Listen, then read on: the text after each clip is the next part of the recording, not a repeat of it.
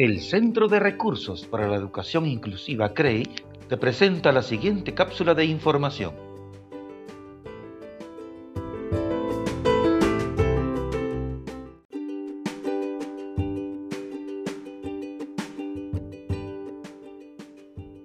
Se define como estudiante con necesidades educativas especiales a aquellas personas con capacidades excepcionales o con alguna discapacidad de orden sensorial, neurológico, cognitivo, comunicativo, psicológico o fisiomotriz y que puede expresarse en diferentes etapas del aprendizaje.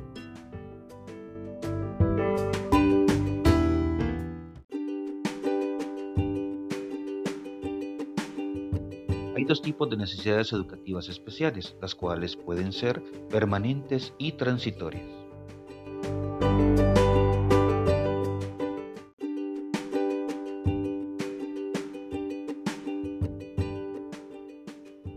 Las necesidades educativas especiales permanentes son aquellos problemas que presenta una persona durante todo su periodo escolar y así como de vida Dentro de esta categoría se encuentran las siguientes discapacidades. Discapacidad intelectual, discapacidad auditiva, discapacidad visual, discapacidad motora, discapacidad psíquica, así también como graves alteraciones en la capacidad de relación y comunicación.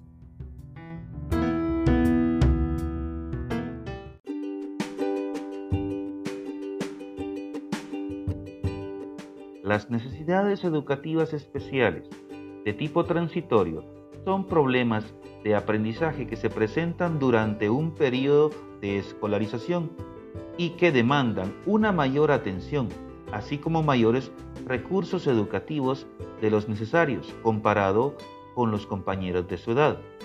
Un ejemplo de este tipo son los trastornos emocionales, déficits de atención, así como trastornos conductuales.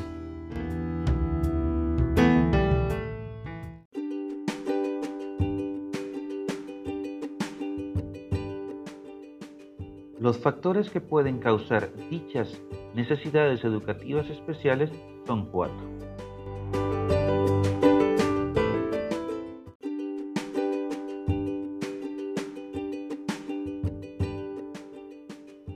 Número 1. Sociocultural. Elementos generales de la cultura que afectan a los procesos de aprendizaje de las personas. Un ejemplo de esto sería la pobreza.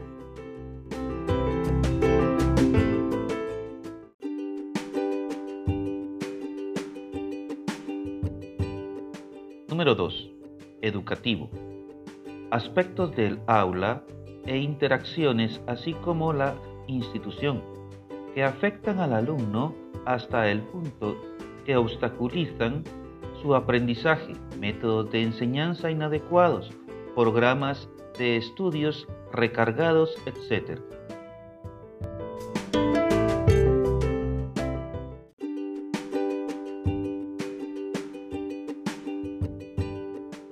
Número 3. La familia. Las características de los padres, así como su dinámica o aspectos propios de la familia, pueden afectar a los procesos de aprendizaje. Ejemplos prácticos de este tipo de factor serían las actitudes de los padres frente a la escuela, así como las bajas expectativas sobre el desempeño escolar del niño o la niña.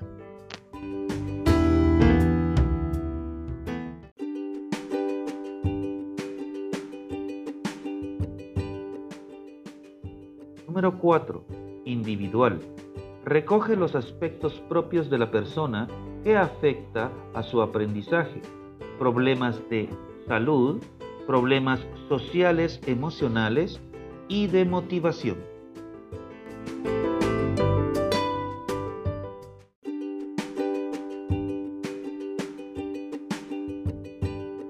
Dentro de esta categoría podemos encontrar trastornos emocionales, fobias, trastornos específicos del lenguaje, trastornos específicos del aprendizaje, déficit de atención, hiperactividad y trastornos conductuales.